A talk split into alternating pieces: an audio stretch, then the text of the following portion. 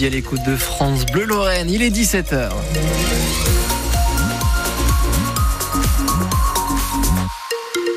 Un point complet sur euh, l'actualité à 17h avec euh, Thomas Lavaux. Bonsoir.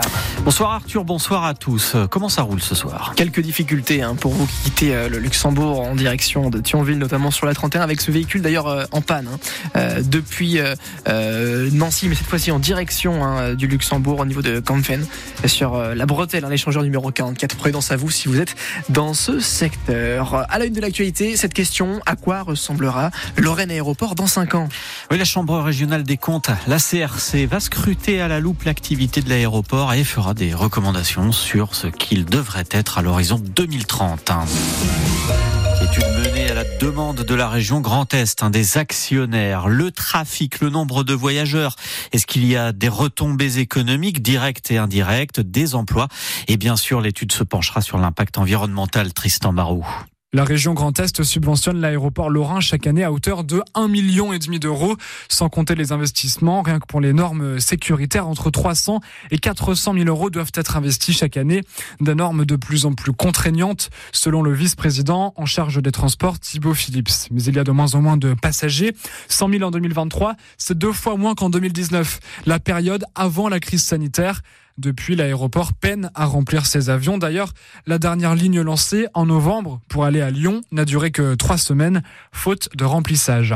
Alors la région aimerait s'appuyer sur cette étude pour mieux optimiser. C'est presque 2 millions d'euros d'argent public. Faut-il se tourner vers le fret ou récupérer par exemple des vols de l'aéroport de Luxembourg qui lui est de plus en plus saturé?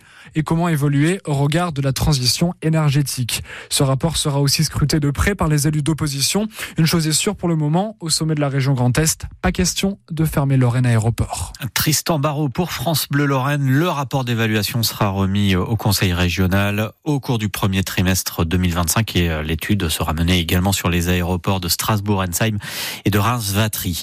Les suites du meurtre de Montigny-les-Metz, le demandeur d'asile euh, d'origine pakistanaise, tué dimanche matin à l'aube à l'arme blanche. Un homme de 20 ans vient d'être placé en détention provisoire. Il est mis en examen. Euh, il a été interpellé dimanche tout près du foyer où logeait la victime. Les agriculteurs font de nouveau monter la pression. Nouveau tour de table entre le gouvernement et la FNSEA et les jeunes agriculteurs depuis une demi-heure à Matignon. Officiellement, pour faire le point sur les avancées, moins de deux semaines après les annonces du gouvernement. Officieusement, pour éviter que la crise ne reparte de plus belle. C'est ce que l'on écoutera dans le journal de 18 heures. À la SNCF, la menace d'une grève des contrôleurs ce week-end perdure. Deux syndicats, Sudrail et la CGT, maintiennent leur préavis entre jeudi soir et lundi. À leurs yeux, les promesses faites après la grève de Noël 2022 n'ont toujours pas été tenu, comme par exemple la présence de deux contrôleurs par TGV. Lorraine 17h03, un premier hommage rendu à Robert Badinter. Rendu par l'ordre des avocats ce midi devant le palais de justice de Paris sur l'île de la Cité. Demain, la grande cérémonie nationale place Vendôme. La famille de Robert Badinter déclare ce mardi ne pas souhaiter la présence de membres du Rassemblement national et de la France insoumise. Deux députés LFI annoncent, malgré les souhaits de la famille, leur présence. C'est le cas de Caroline Fiat, la députée de Pont-à-Mousson en Meurthe-et-Moselle.